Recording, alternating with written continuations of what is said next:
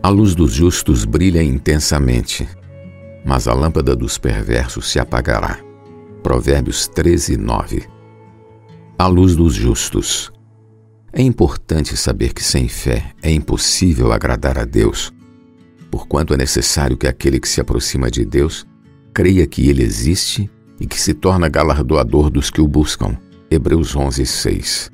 Isto é, se hoje buscarmos agradar a Deus, vivendo para fazer a sua vontade, ele nos dará galardão, que é reinar com Cristo por mil anos. Por isso importa que todos nós compareçamos perante o tribunal de Cristo, para que cada um receba a retribuição segundo o bem ou mal que tiver feito por meio do corpo.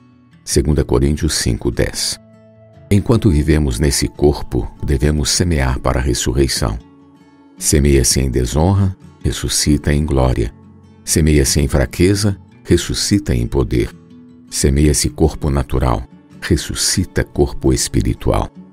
Uma é a glória do sol, outra a glória da lua e outra a das estrelas, porque até entre estrelas há diferenças de esplendor. 1 Coríntios 15, do 41 ao 44.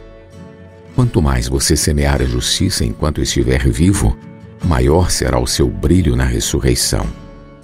Há um provérbio que diz: A vereda dos justos é como a luz da aurora, que vai brilhando mais e mais até ser dia perfeito.